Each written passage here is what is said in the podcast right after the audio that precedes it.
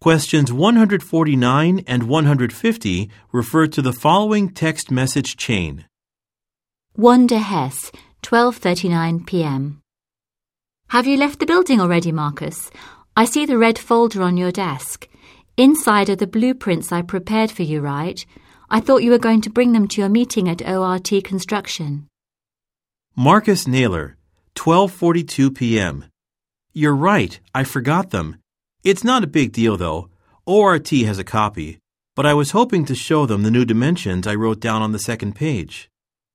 Wanda Hess, 12:43 p.m. I could fax that one to someone at ORT. Marcus Naylor, 12:44 p.m. Actually, could you take pictures of the notes with your phone and send them to me? Wanda Hess, 12:46 p.m. Sure, I'll do that now. See you when you get back to the office.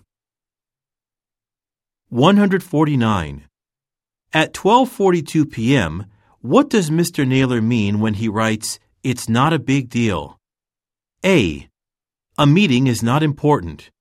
B. A contract is not large. C. A mistake is not serious. D. An agreement is not significant. 150.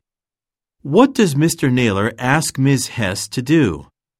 A. Revise some figures. B.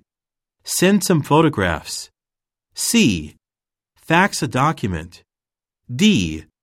Call a client.